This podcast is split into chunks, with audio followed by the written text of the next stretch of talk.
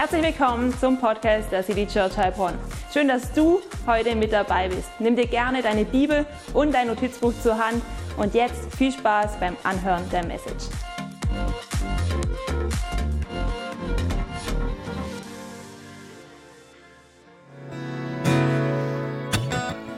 Jesus, du bist unsere Majestät. Wir wollen dir sagen, dass du unser Gott und König bist, so wie Petrus es schon bekannt hat, als er in einem Moment der Erfüllung durch den Geist erkannt hat, wer du wirklich bist. Und danke, Heiliger Geist, dass du jetzt in unserer Mitte bist und dass wir heute erkennen dürfen, wer Jesus wirklich ist, dass er der Sohn Gottes ist, dass er für uns am Kreuz gestorben ist, für die Vergebung unserer Sünden und dass er auferstanden ist und lebt und jetzt zu Rechten des Vaters sitzt. Und Jesus, du bist die Majestät. Dir ist alle Macht übergeben worden. Und wir danken dir, dass wir heute dich anbeten dürfen, dass wir heute von dir Worte hören dürfen und dass du heute zu uns lebendige Worte und Weisung sprechen möchtest. Und danke für jeden, der hier ist. Und Heiliger Geist, ich bitte dich, dass du heute uns berührst und jedem das gibst, was er gerade heute braucht. Amen. Amen. Ihr Lieben, nehmt Platz. Hey, so gut, dass du dich auf den Weg gemacht hast, heute Teil unseres Gottesdienstes zu sein. Mein Name ist Jochen, ich bin der Pastor in der City Church und ich freue mich sehr, dass du heute hier bist. Egal, ob du zum ersten Mal da bist, egal, ob du zu Gast bist, so gut, dass du da bist. Und heute ist Pfingstsonntag und es ist ein ganz besonderer Sonntag im Kirchenjahr und wir wollen heute gemeinsam entdecken, wie wichtig es ist, dass eine Gemeinde voll Heiligen Geistes ist. Und weißt du, manchmal, da spürst du so die Gegenwart des Geistes, du spürst es vielleicht beim Lobpreis, weil Gott einfach gegenwärtig ist, wenn viele Menschen sich versammeln in seinem Namen. Vielleicht ist es aber auch so, dass du die Gegenwart von Gottes Heiligem Geist erfährst, wenn du die Schöpfung betrachtest und merkst, hey, das muss alles jemand geordnet und schön so gemacht haben und das ist Gott und du betest ihn dabei an. Oder vielleicht liest du auch in der Bibel und du merkst, hey, Gott ist da und du spürst die Gegenwart des Heiligen Geistes. Aber weißt du, manchmal, wenn wir ehrlich sind, da ist es auch so, dass wir sie vielleicht nicht spüren, dass wir sie vielleicht nicht wahrnehmen und wir fragen uns dann, hey, macht das Ganze eigentlich Sinn, was wir machen, wenn wir als Christen unterwegs sind, oder? Also ich habe mir schon mal diese Frage gestellt. Dann liest du jeden Tag die Bibel und du spürst nicht jeden Tag etwas und denkst du, ja, warum jetzt jeden Tag lesen? Oder du dienst Gott und kommst früher und bist in der Kirche aktiv oder bist in deiner Nachbarschaft aktiv oder du gibst Gottes Liebe im Alltag weiter und du denkst, sag mal, bringt das eigentlich überhaupt etwas? Macht es eigentlich tatsächlich wirklich einen Unterschied? Oder wenn du dich als Teil einer Kirche siehst, wenn du Teil von unserer Kirche, von der City Church bist, dann denkst du vielleicht, hey, wir sind gerade mal 100 Leute in Heilbronn, in dieser Kirche, ja? Und in Heilbronn gibt es 100.000 Menschen, sogar ein bisschen mehr, ja? Und ich habe euch mal so ein Bild mitgebracht, ja? Das sind alle Menschen von Heilbronn. Das sind 1000 Gruppen von 100 Leuten, ja? Und wir sind gerade mal eine davon. Was bringt es denn? Kannst du dir dann denken, ja? Und du denkst so, macht das eigentlich alles Sinn? Wie, wie viel Einfluss können wir überhaupt nehmen? Wir haben so wenig Ressourcen. Wir haben eigentlich so wenig zu sagen. Aber weißt du, ich möchte dir heute folgenden Satz mitgeben, ja? Und der lautet, es kommt nicht darauf an, wie groß wir sind. Nicht wie groß du als Person bist, auch nicht wie groß wir als Kirche sind, sondern es kommt darauf an, wie geisterfüllt wir sind. Und wenn wir vielleicht nochmal zurückgehen können, eine Slide, dann, und wir gucken auf diese Quadrate drauf. Hey, einmal, da gab es diese Kirche nicht. Vor zehn Jahren gab es keine City Church, ja? Und da war da niemand. Da wäre hier nur ein Punkt gewesen, nicht mal ein Kreuz. Und jetzt ist da ein Kreuz. Und wer sagt, dass aus einem Kreuz nicht zwei Kreuze werden können? Wer sagt, dass aus einem Kreuz nicht zwei Kreuze werden können? Hey, es kommt nicht darauf an, wie viele wir sind. Es kommt nicht darauf an, wie groß und stark der Einzelne hier ist, sondern es kommt darauf an, wie viel Raum wir dem Heiligen Geist tatsächlich geben. Denn da, wo Leben drin ist, weißt du was, da kommt mehr Leben hinzu. Wenn du dieses Kreuz anschaust, es muss einen Grund geben, warum aus einem Kreuz zwei Kreuze werden, ja? Und es kommt immer dort mehr hinzu, wo mehr von Gottes Gegenwart ist. Da, wo Gottes Gegenwart ist, da, wo der Heilige Geist frei wehen kann, da werden automatisch mehr Leute hinzukommen. Denn da, wo Leben ist, da wird auch noch mehr Leben werden. Und weißt du, es gab eine Kirche, von der lesen wir im letzten Buch der Bibel. Sie war auch klein Und sie hätte sich auch denken können, Mann, was habe ich eigentlich für einen Einfluss? Ich habe doch gar nicht viel zu melden. Und wir sind gerade in einer Serie drin, wo wir uns anschauen, dass Jesus sich an sieben historische Gemeinden gewandt hat, die in der heutigen Türkei gelegen haben. Und zwar hat er eine Offenbarung geschenkt an Johannes, seinen Lieblingsjünger. Der war in der Verbannung auf der Insel Patmos, das ist eine Insel irgendwo vor der Türkei. Und Jesus ist ihm erschienen und hat sich an sieben existierende Gemeinden gewandt. Und die, und die sechste Gemeinde von diesen, diese Gemeinde, sie hieß Philadelphia. Und weißt du, was das Interessante ist? Es ist, eine der, es ist die einzigste Gemeinde, bei der es überhaupt keine Kritik gibt. Weil Jesus, hey, er ist authentisch. Authentisch bedeutet immer, dass Jesus sich auch traut zu sagen, hey, das ist gut, aber hier darfst du auch etwas verändern. Und die Gemeinde in Philadelphia, bei ihr gibt es keine Kritik, es gibt nur Ermutigung. Und das ist auch ein cooles, eine coole Sache zu erkennen. Es kann auch mal eine Kirche geben, wo es keinen gravierenden Mangel gibt, ja? Weil wir, wir laufen ja so gern rum und sagen, ja, es gibt keine perfekte Kirche. Jede Kirche hat irgendeine Macke, ist irgendwo falsch, ja? Hey, aber es gibt auch Kirchen, wo es keinen gravierenden Mangel geben muss. Zumindest hat Jesus nicht, keinen Anlass gesehen, bei dieser Gemeinde etwas zu bemängeln. Bei den anderen war er sich nicht zu schade, auch mal sehr direkt etwas zu sagen. Und lass uns mal eintauchen in diese Gemeinde. ich glaube, es war tatsächlich eine geisterfüllte Gemeinde. Und lass uns lesen, was Jesus ihr sagt. Du musst dir das so vorstellen. Wie sagt Jesus etwas zu ihnen? Hey, Jesus ist schon auferstanden. Er ist schon diese Majestät. Und er erscheint dann Johannes. Und Johannes ist erstmal erschrocken, weil er denkt so, was für eine krasse Gegenwart dieser Jesus. Weil Jesus erscheint ihm in seiner Herrlichkeit, ja. Er erscheint, erscheint ihm nicht so, Jo, Johannes, ja, sondern er erscheint ihm in seiner Majestät, in seiner, in seiner kompletten Macht erscheint er ihn, ja? Und aus dieser Majestät heraus offenbart er sich. Und lass uns reinlesen, Offenbarung, das letzte Buch der Bibel, Kapitel 3, ab Vers 7. Und da heißt es wie folgt, und dem Engel der Gemeinde in Philadelphia schreibe, das sagt also Jesus zu Johannes, seinem Lieblingsjünger. Und er, und er soll Folgendes schreiben, das sagt der Heilige, der Wahrhaftige, der da hat den Schlüssel Davids, der auftut und niemand schließt zu und der zuschließt und niemand tut auf. Und jetzt heißt es, ich kenne deine Werke. Siehe, ich habe vor dir eine Türe aufgetan. Hey, wie gut ist es, wenn vor dir eine Türe aufgeht, ja? Die niemand zuschließen kann. Denn du hast eine kleine Kraft und hast mein Wort bewahrt und hast meinen Namen nicht verleugnet. Siehe, ich werde einige schicken aus der Versammlung des Satans, die sagen, sie seien Juden und sind's nicht, sondern sie lügen. Siehe, ich will sie dazu bringen, dass sie kommen sollen und zu deinen Füßen niederfallen und erkennen, dass ich dich geliebt habe. Und es geht weiter. Und es heißt, weil du mein Wort von der Geduld bewahrt hast, will auch ich dich bewahren vor der Stunde der Versuchung, die kommen wird über den ganzen Weltkreis zu versuchen, die auf Erden wohnen. Ich komme bald. Halte, was du hast, dass niemand deine Krone nehme.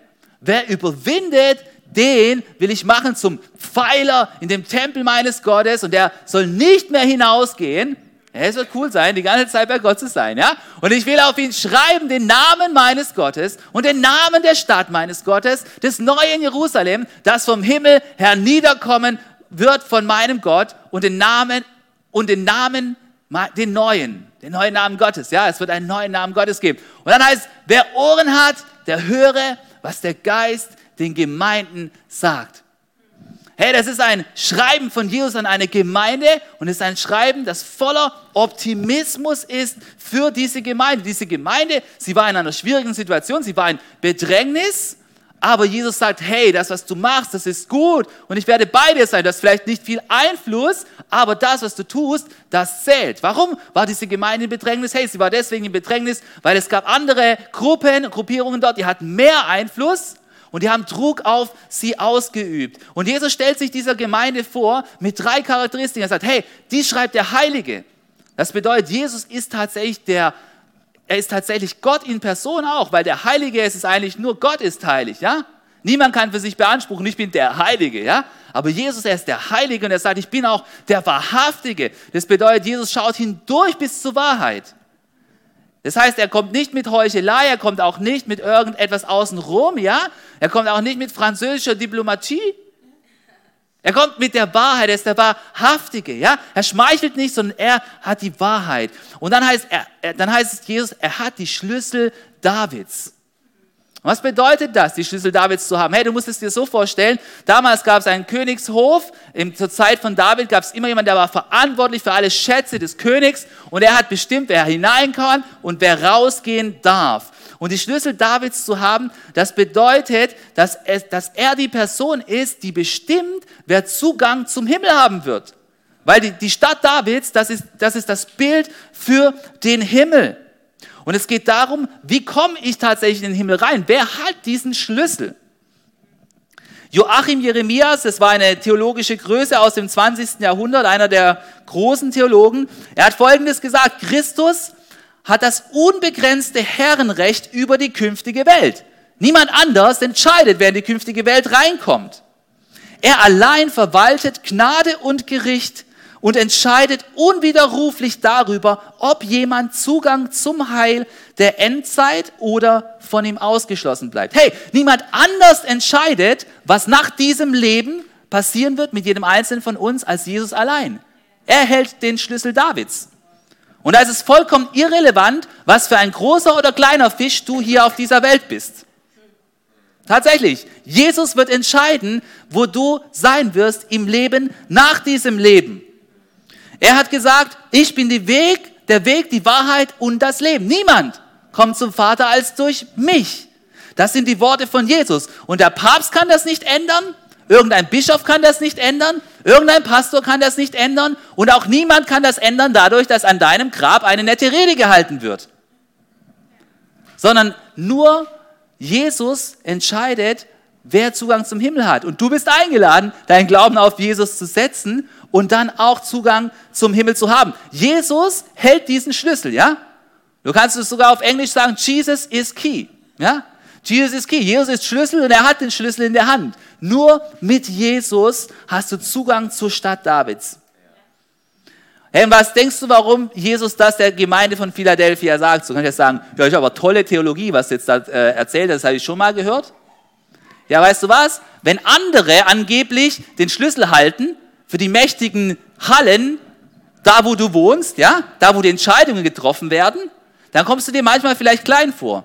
Aber weißt du was, es ist wichtig, auf der Seite dessen zu stehen, der den letztendlich entscheidenden Schlüssel in seiner Hand hält.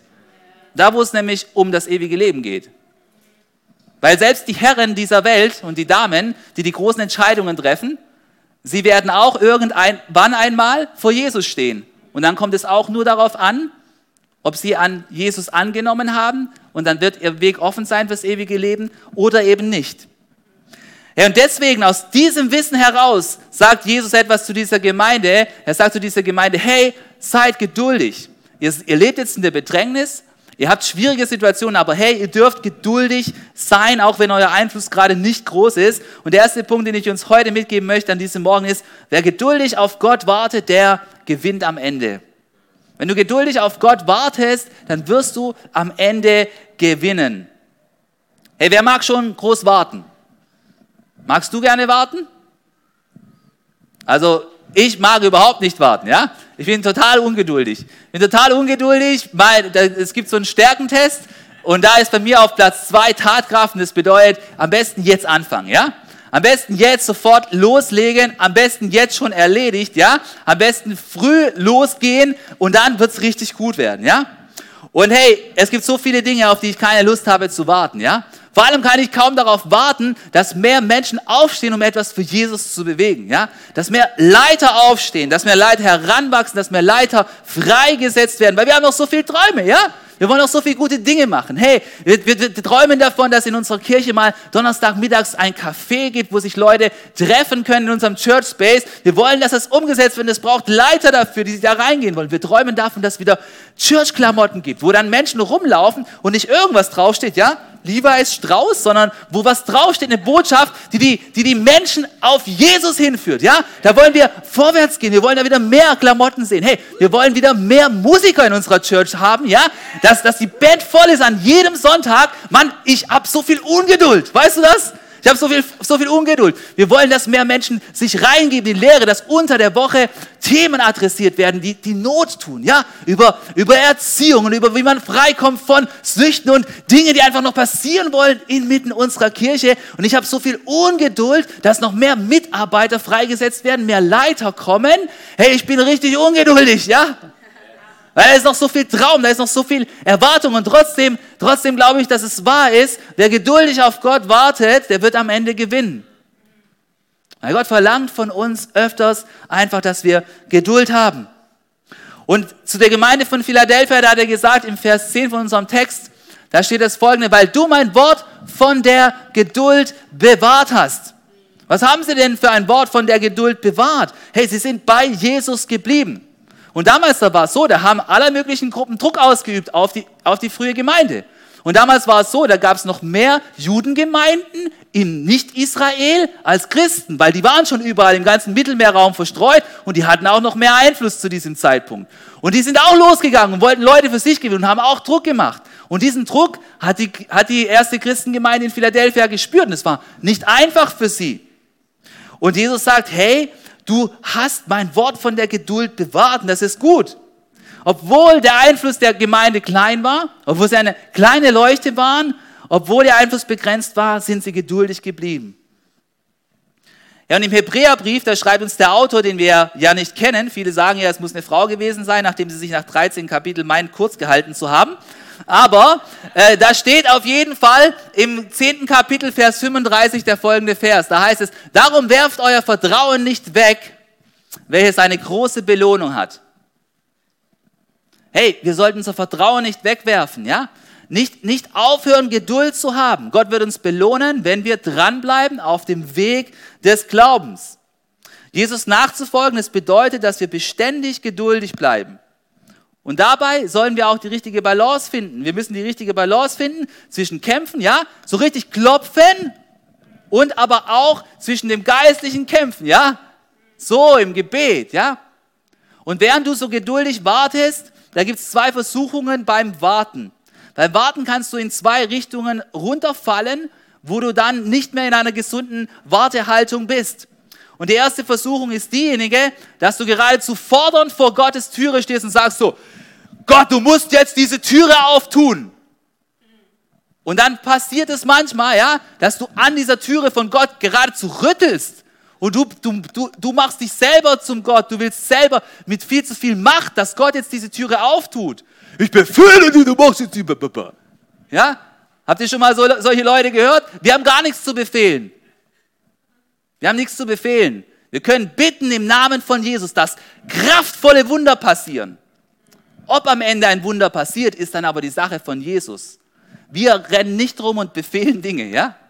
Wir rennen nicht rum und befehlen Dinge, sondern wir bitten im Namen von Jesus.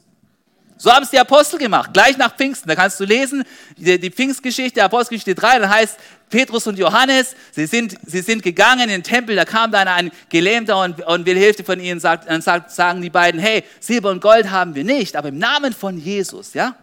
Im Namen von Jesus ist dieses Gebet dann gesprochen worden und dieser Kranke erfand Heilung.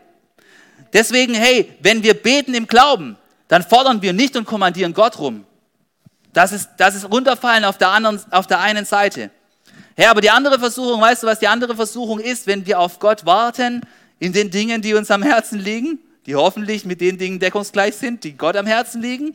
Die andere, die andere Problematik ist die, dass wir verzagt werden und dass wir trotzig werden, weil diese Türe nicht aufgeht. Und sagen wir, also Gott, jetzt habe ich ja schon drei Monate dafür gebetet und du machst halt nichts auf, jetzt reicht's mir, ich habe jetzt keinen Bock mehr, also ich bin jetzt nicht mehr dabei, jetzt lese ich mal ein paar Tage keine Bibel mehr und von Church will ich jetzt mal auch eine Weile nichts wissen, weil du hast nichts bewegt, was ich wollte, dass du jetzt bewegst. Und dann sind wir wie so beleidigte Kinderchen, die so wegrennen von Gott und weil, er, weil wir ja zu lange geduldig sein mussten und es hat jetzt halt genervt, ja? Hm, ja? Wer geduldig auf Gott wartet, gewinnt am Ende. Weder frech, klopfen ist die richtige Haltung, noch dass wir selber am Warten scheitern und dann wegrennen wie ein beleidigtes Kind, sondern wir bleiben geduldig dran mit lebendigem Gebet und mit Mut, aber in einer guten Balance. Ja? Wer geduldig auf Gott wartet, er gewinnt am Ende. Das gilt für die verschiedensten Lebenslagen. Es geht für deine berufliche Situation, die vielleicht schwierig ist, ja? Dann warte, verstehe, was Gott vielleicht mit dir tun möchte, ja? Aber sei nicht so eine Person, wo in drei Jahren fünf verschiedene Arbeitsstellen hat. Und überall sind die Kollegen blöd. Überall sind die Kollegen unmöglich. Das gibt's gar nicht. Überall sind sie unmöglich. Fünf Jobs, jetzt schon mal fünfmal ausprobiert, ja? Du, wenn es überall fünfmal das gleiche Problem gibt, weißt du, was dann der gemeinsame Nenner ist? Der gemeinsame Nenner ist dann vielleicht bei dir da innen drin, ja? Dann überlege mal, was für dich dran ist, dass du geduldig wartest und begreifst, ich bin jetzt hier an dieser Stelle und vielleicht will Gott an dieser Stelle mit mir etwas tun in meinen Herzen, bei mir da drin. Vielleicht soll ich hier etwas lernen. Wer geduldig wartet, der wird am Ende siegen. Und du wirst auch dann siegen, wenn dein Charakter geformt wird. Wer immer darüber redet, dass außen alles nicht stimmt, ich weiß nicht, ob da viel Heiliger Geist dann drin ist und, und dort Raum hat. Es kann nicht sein, dass überall alles draußen nicht stimmt. Da, wo Menschen voll Heiligen Geist unterwegs sind, weißt du, was sie machen? Die packen an, die putzen, die helfen, die bringen in Ordnung, die motivieren, die machen, dass etwas passiert, ja? Das ist eine Person auf diesen ganzen Quadratchen und die fängt an, die anderen zu beeinflussen. Das passiert dann. Die müssen nicht dauern von einem zum nächsten, zum nächsten, zum nächsten, zum nächsten, zum nächsten, weil überall sind sie blöd. Hey, die Leute sind nicht überall blöd. Sondern wenn du geisterfüllt bist, oh, da wirst du dafür sorgen, dass diese anderen Menschen von dir angesteckt werden. Hey, wer geduldig wartet bis am Ende, der wird gewinnen. Das gilt auch für deine gesundheitliche Situation. Bleib geduldig dran, bete. Manchmal zieht sich das hin. Und manchmal, da würde man am liebsten Gott zu den Rücken kehren, ja? Und manchmal würden wir sagen, Gott, jetzt! Aber bleib geduldig dran. Bleib geduldig dran. Gott kann heilen. Gott kann heilen. Und wenn er es nicht tut, dann wird er dir die Kraft geben, durch diese Situation hindurchzugehen. Und manchmal möchte er auch dich zuerst am Herzen heilen, bevor er bei dir ein physisches Wunder tun kann. Manchmal da ist es so, dass das, was an deinem Fuß ist oder an deinem Arm ist oder an deinem Nacken ist, dass das weniger wichtig ist, geheilt zu werden, als dass dein Herz geheilt wird, da wo es ganz tief verletzt ist. Und wenn das dann geheilt ist, dann ist es für Gott dann manchmal der Klacks, das andere noch zu heilen. Wer geduldig auf Gott wartet, gewinnt am Ende. Das Zweite, was ich uns mitgeben möchte von dieser Gemeinde von Philadelphia, ist folgendes. Deine kleine Kraft ist mächtig durch den Heiligen Geist. Deine kleine Kraft ist mächtig durch den Heiligen Geist. In Vers 8, da heißt es wie folgt, lass uns da nochmal reinschauen. Da heißt, ich kenne deine Werke, siehe, ich habe vor dir eine Tür aufgetan, die niemand zuschließen kann. Hey, überleg mal, wenn Jesus das sagt. Ich habe dir hier eine Türe aufgetan, die niemand zuschließen kann. Das ist nicht so, hey, investier unbedingt da, ja? Sondern ich habe vor dir eine Tür aufgetan, die niemand zuschließen kann. Was für eine Zusage, ja? Ist quasi die hundertprozentige, das hundertprozentige Rating für die gute Möglichkeit, ja? So direkt von Jesus. Okay? Und dann sagt er, denn du hast eine kleine Kraft und hast mein Wort bewahrt und hast meinen Namen nicht verleugnet. Hey, weißt du, Jesus ist immer ermutigend, der ist auch immer wahrhaftig. Und wer von euch hätte gerne eine große Kraft? Einige, ja? Einig, wir hätten doch eigentlich gerne eine große Kraft, oder? Oder ist hier irgendjemand, der gerne eine kleine Kraft hätte? Ja, ist jemand eine kleine Kraft? Ja, nein, okay. Sag mal. Da, da ist er. Hey, guck mal. Jesus sagt zu der Gemeinde, du hast eine kleine Kraft, ja? Also wenn mir jetzt einer sagen würde, also du hast eine kleine Kraft, Jochen, ne, dann würde ich sagen, was, ich soll eine kleine Kraft haben? Also, also ich gebe ja schon meine Kraft rein, ja? Also äh, das ist jetzt nicht gerade sehr schmeichelhaft hier. Ich bin doch eigentlich, bin ich doch ein Toller, oder? Jeder will doch eigentlich, der will doch ein Toller sein, oder? Und Jesus sagt hier, hey, du hast eine kleine Kraft, ja?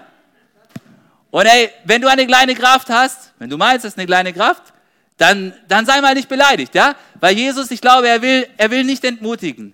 Er sagt einfach, hey, du hast verhältnismäßig eine kleine Kraft in deiner Stadt.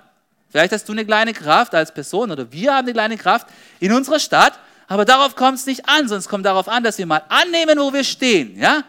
Dass wir annehmen, wie groß ist meine Kraft jetzt gerade, meine persönliche Kraft, wie groß ist unsere Kraft als Church und dass wir dann in dieser Situation unsere Begabung und unseren Einfluss einsetzen, den wir haben. Die kleine Kraft, die wir haben, das ist der Einflussbereich, den Gott uns geschenkt hat. Die sollen wir weder kleinreden noch kleiner machen. Unsere kleine Kraft ist doch klein. Ich kann ja gar nichts. Weil ich begegne immer wieder so Leuten, wo ich am liebsten erstmal so ein Rewiring durchführen würde. Ja, so ein paar da oben. Äh, streiche alle Aussagen, die damit zu tun haben, dass du gar nichts kannst. Ja? Du kannst etwas. Gott hat dir etwas geschenkt. Ja? Du machst deine kleine Kraft noch kleiner. Das kann ich nicht. Also, das kann ich nicht. Ich auf einer Bühne stehen, das kann ich nicht. Das habe ich noch nie gemacht. Ich kann, also, du kannst. Du kannst ganz viele Sachen, ja? Ich glaube, dass Jesus denkt, dass du was ganz richtig gut kannst, ja? Hundertprozentig. Hundertprozentig, weil er hat alle uns Menschen wunderbar gemacht. Deswegen renn nicht rum und sag, meine, meine kleine Kraft, die ist so klein, dass man sie nicht mal sehen kann. Deine Kraft, man kann sie sehen, ja? Deine Kraft, man kann sie auf jeden Fall sehen, ja? Aber renn auch nicht rum und denk so, boah, meine kleine Kraft, die ist nicht klein, meine Kraft, die ist so groß, ja? Deine Kraft ist so groß, wie, sie, wie, wie Gott sie dir gegeben hat, ja? Nimm das an, was Gott dir gegeben hat. Und vielleicht haben wir auch manchmal deswegen eine kleine Kraft, dass wir abhängiger von Gott sind. Ja, denn wenn wir schwach sind, dann kann wer stark sein? Hey, Gott kann dann stark sein. Er ist dann stark in uns durch den Heiligen Geist. Dadurch können wir mehr in Abhängigkeit von ihm leben. Und deswegen sag lieber zu Jesus im Gebet, danke Jesus für die Kraft, die du mir gegeben hast, oder? Danke Jesus für die Kraft, die du mir gegeben hast. Und du kannst einfach mal zu deinem Nachbarn sagen, ich möchte Jesus mit meiner kleinen Kraft dienen. Wäre das mal cool? Sag zu deinem Nachbarn, ich möchte Jesus mit meiner kleinen Kraft dienen.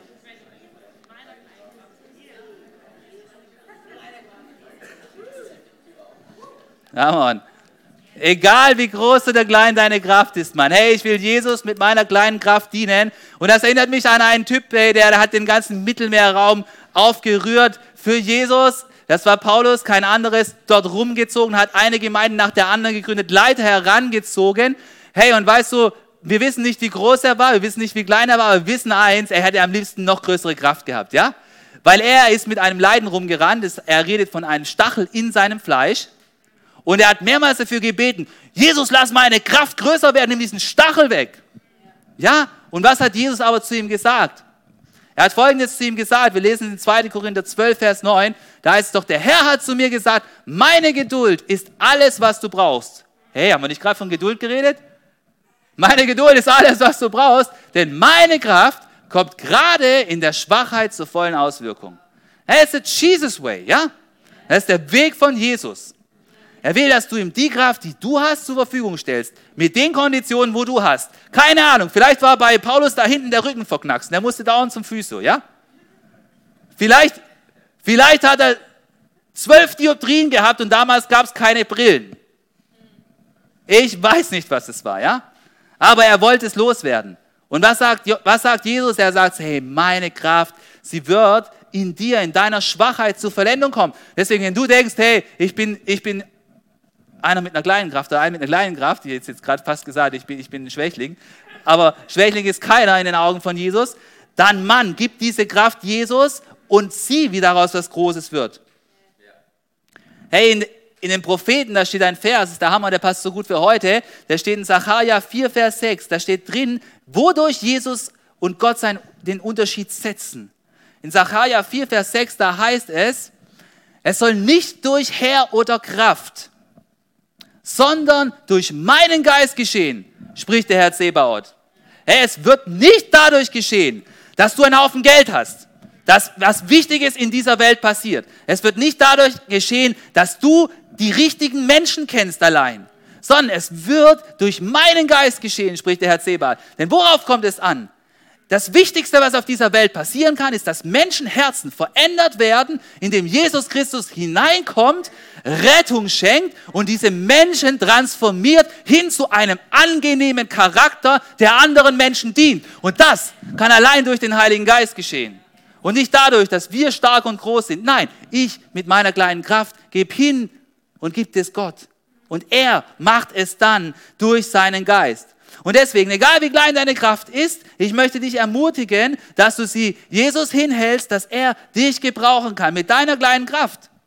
Hey, vielleicht bist du unterwegs hier in unserer Kirche mit Church Online und andere Leute schauen zu und du gibst mit deiner kleinen Kraft rein und bedienst Kamera, ja? Hammer-Team, oder? Hey, wer ist dankbar für Church Online? Come on, lass uns mal Church Online. Jawohl, einen Applaus geben. So gut, hey, halt. Heute dieses Team, Rafi, Josi, Patricia, heute im Church Online Team. Richtig gut, ich weiß nicht, wer den Chat betreut. So ein gutes Team. Hey, du gibst deine kleine Kraft hin, ja? Vielleicht gibst du deine kleine Kraft an Freundlichkeit hin und begrüßt Menschen mit einer Freundlichkeit, wo sie sagen, Mensch, ich habe mich hier gefühlt wie Familie und sie haben gemerkt, da ist was anders, weil du mit Heiligem Geist unterwegs bist, ja? Oder vielleicht ist deine kleine Kraft, dass du in eine Situation zugehört hast. Ich treffe immer so viele Leute hier in Next Steps, nach dem Gottesdienst haben wir so einen kleinen Kurs, ja. Dann frage ich immer, hey, was kannst du gut? Und es kommen so viele Leute, die erzählen mir immer, ich kann so gut zugehören. Und dann denke ich immer, Gott segne dich. Weil ich muss da noch so viel lernen, ja. Und, und die, die hören so gut zu. Und vielleicht ist deine kleine Kraft, dass du, wenn du zugehört hast, dass du auf die Stimme des Heiligen Geistes hörst und dann einen richtig geistgeleiteten Rat gibst, damit jemand wieder zurückkommt auf den guten Weg oder mit Ermutigung auf dem Weg weitergeht, wo er vielleicht gerade dabei ist, aufzuhören. Gib diese kleine Kraft hin, ja? Oder vielleicht ist deine kleine Kraft, hey, du bist jugendlich, du bist jung oder jung geblieben, du hast dein Handy, du hast Instagram und du kommst zur Kirche und du postest das wieder, ja? Und irgendwann merkst du nach drei Monaten, hey, da ist ein, da ist ein Kollege, da ist jemand aus meinem Bekanntenkreis, der hat mir die ganze Zeit zugeschaut online und gesehen, jedes Mal, wo ich was von Church gepostet habe und der ist dann hierher gekommen in Kirche. Und dann hast du die kleine Kraft genommen und hast einfach nur repostet. Dann red's nicht klein. Nimm diese kleine Kraft, die du jetzt hast, und leg sie Gott hin. Und wenn wir weitergehen in diesem Text von dieser Gemeinde von Philadelphia, hey, das war eine Gemeinde, da bin ich überzeugt, dass die richtig geisterfüllt war, ja? Wenn wir da weiterlesen, dann kommen diese Worte, ich finde sie, find sie der Hammer. Weißt du, was Jesus sagt? Er sagt, siehe, ich habe dir eine Türe aufgetan. Wow! Siehe, ich habe dir eine Türe aufgetan. Und wozu war diese Türe? Hey, diese Türe für die Gemeinde in Philadelphia, sie war dafür, dass Menschen kommen würden in die Kirche und dort zum Glauben an Jesus finden. Dass sie Rettung finden und dass sie finden, was ihre Begabung ist und wozu sie sie einsetzen können, dass Gottes Reich aufblüht.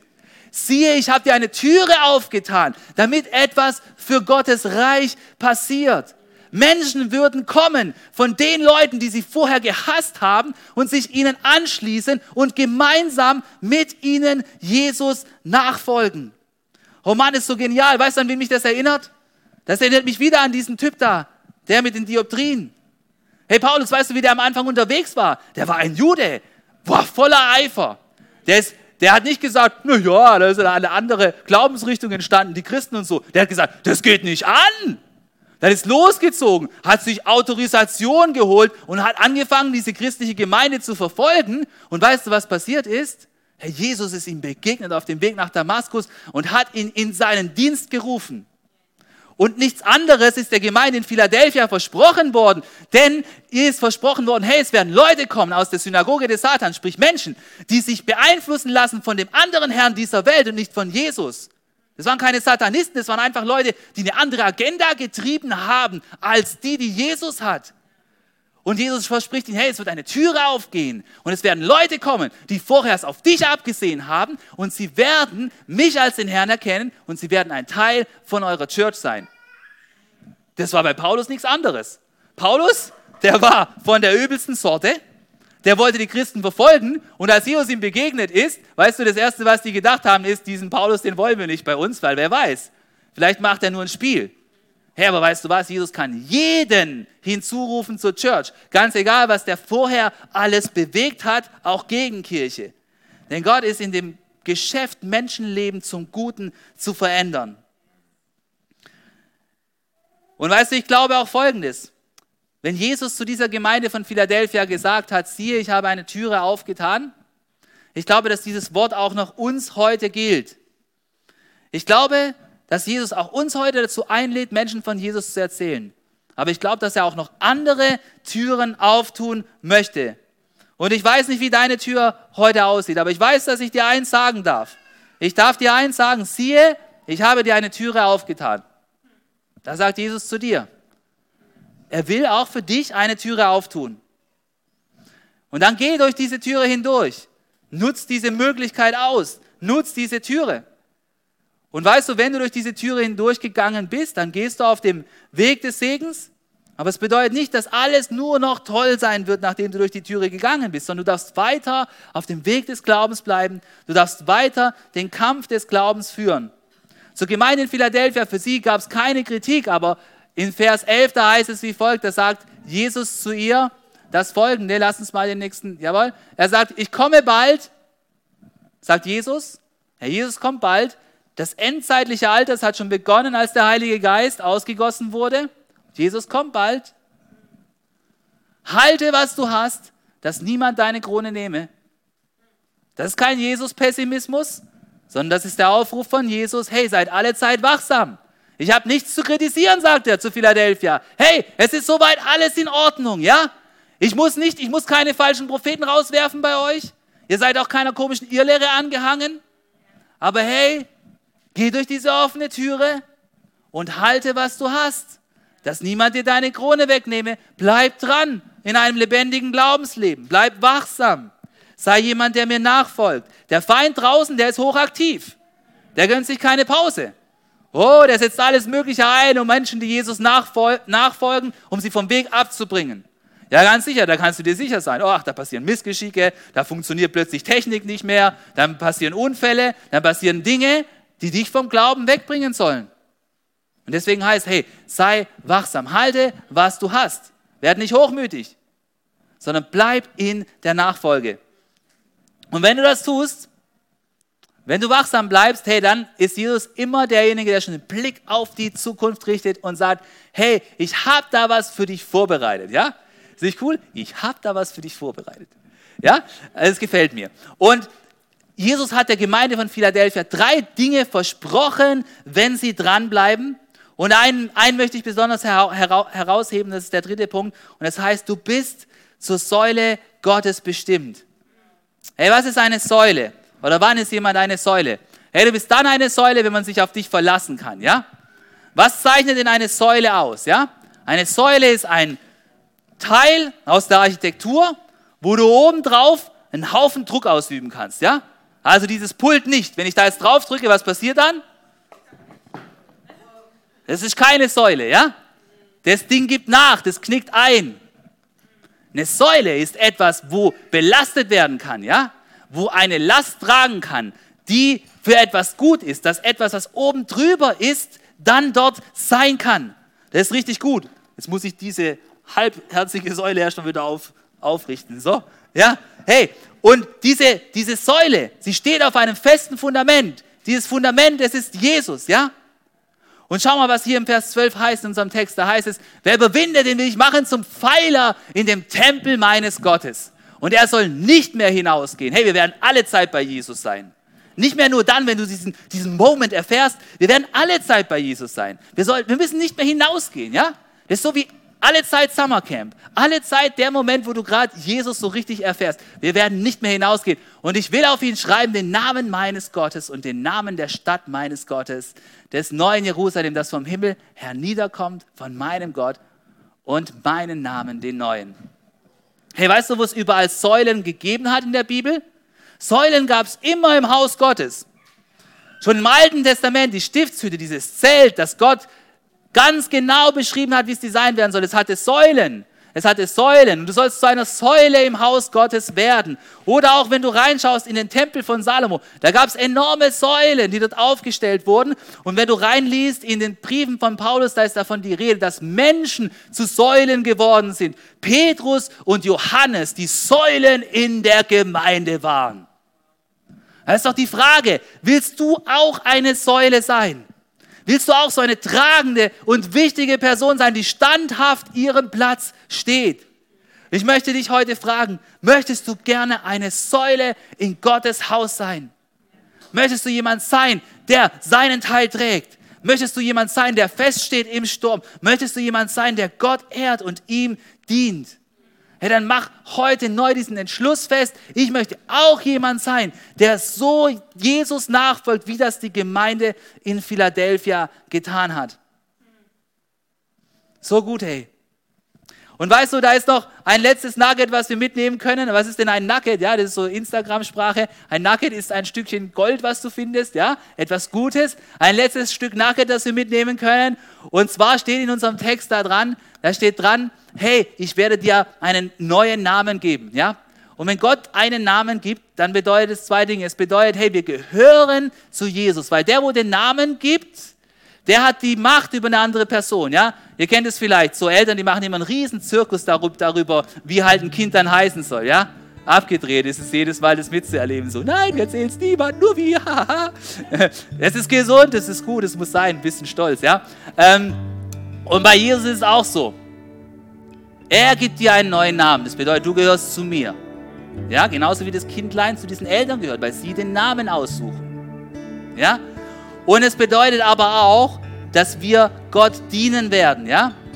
Und es gibt ja immer so viel Diskussion über Tattoos und so, ja? Hey, Christen und Tattoos, sollen wir das machen, sollen wir es nicht machen und so, es geht ja nicht mehr weg und so, keine Ahnung. Aber weißt du was? Du wirst mal ein Tattoo von Jesus kriegen, ja? Und da stehen sein neuer Name drauf, ja? Und bei diesem Tattoo, da bin ich auch dabei. Bei diesem Tattoo, da bin ich auch dabei, weil das Tattoo mit dem neuen Namen von Jesus, das will ich auch haben. Denn ich freue mich dran, im Himmel mit Jesus zu sein und ich freue mich dann, seinen Namen zu tragen, der mir dann Eingang verschafft in die himmlische Gemeinschaft mit ihm. Und ihr Lieben, lasst uns gemeinsam jetzt beten, lasst uns aufstehen und lasst uns diesem Beispiel von der Gemeinde von Philadelphia nacheifern.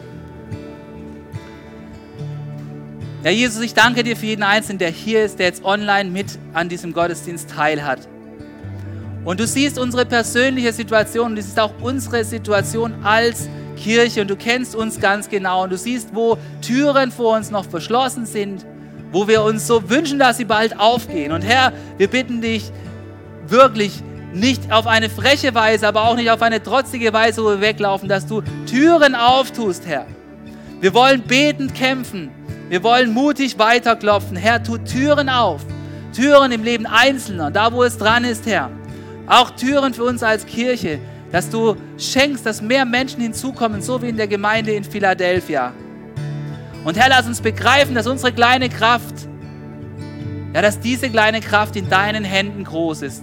Dass wir sie nicht kleinreden und dass wir uns nicht über die Maßen aufblasen, sondern dass wir uns nehmen und dir hingeben und dass du in unserer kleinen Kraft wirken kannst.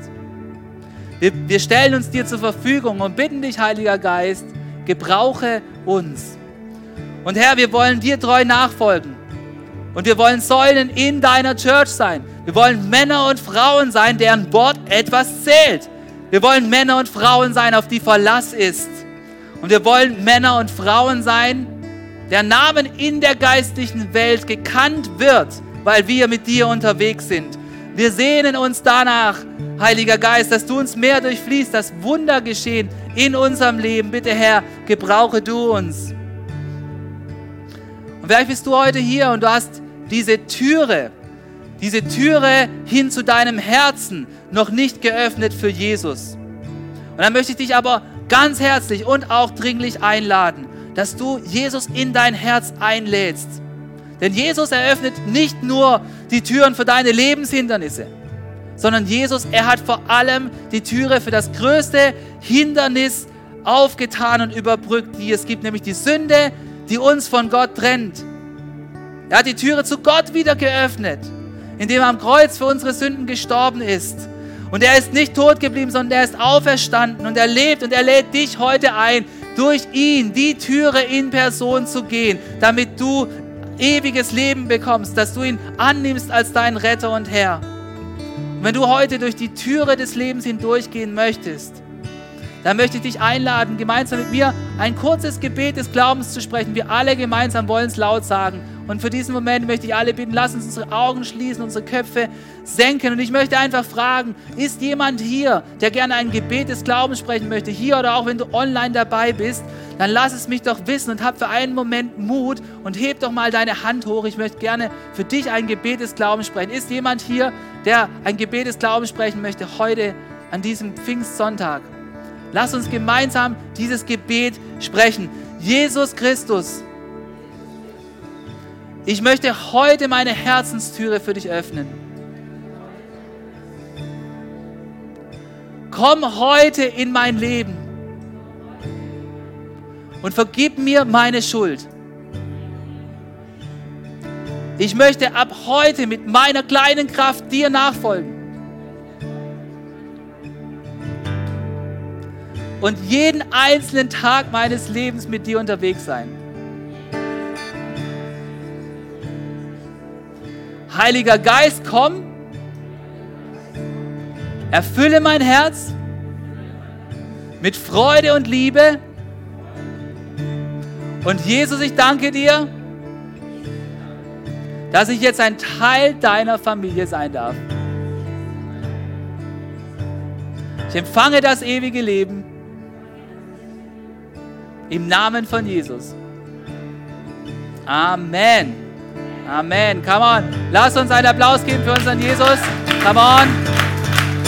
Hey, wenn du ein Gebet des Glaubens gesprochen hast heute, dann komm nach dem Gottesdienst zu unserem Kreuz. Lass uns gemeinsam beten, auch online. Hey, mach dich bemerkbar, schreib in den Chat äh, setz uns ein Like und wir wollen mit dir ins Gespräch kommen. Hey, und lass uns unterwegs sein, so wie die Gemeinde in Philadelphia und voll Heiligen Geistes von Jesus reden und ihm dienen.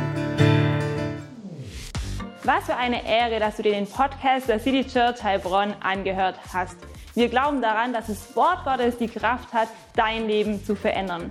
Wenn dir dieser Podcast gefallen hat, dann teile ihn gerne auf Social Media. Unser nächster Podcast wird nächsten Sonntag um 17 Uhr verfügbar sein. Gerne kannst du diesen Podcast auch kommentieren und abonnieren, damit du keine weitere Folge mehr verpasst. Jetzt denkst du vielleicht, oh, das war es jetzt, aber nein, lasst uns jetzt das Gehörde in die Praxis umsetzen. Bis zum nächsten Mal.